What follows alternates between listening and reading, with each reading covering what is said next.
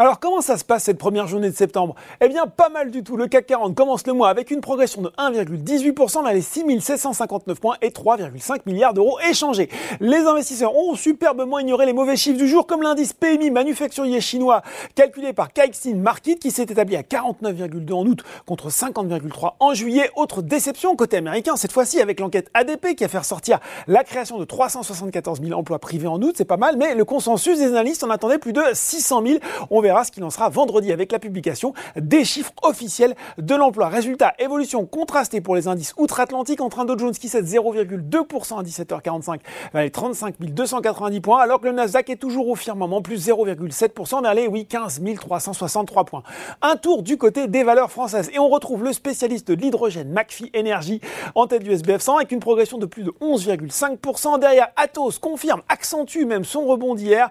On a aussi des publications bien accueillies, celle de Biomérieux qui confirme ses prévisions 2021 après un résultat net part du groupe 11 de 60% au premier semestre à 277 millions d'euros et un résultat opérationnel courant contributif en croissance de 48% à 374 millions. Celle de Pernod Ricard aussi était bien accueillie. Le géant des vins et spiritueux a dépassé les attentes pour son exercice 2020-2021. Un résultat net part du groupe quadruplé à 1,3 milliard d'euros et un résultat opérationnel courant meilleur qu'attendu en croissance interne de 18,3%. Cerise. Sur le gâteau, le groupe va proposer un dividende de 3 euros et va reprendre son programme de rachat d'actions de 500 milliards, 500 millions d'euros au cours de l'exercice 2021-2022.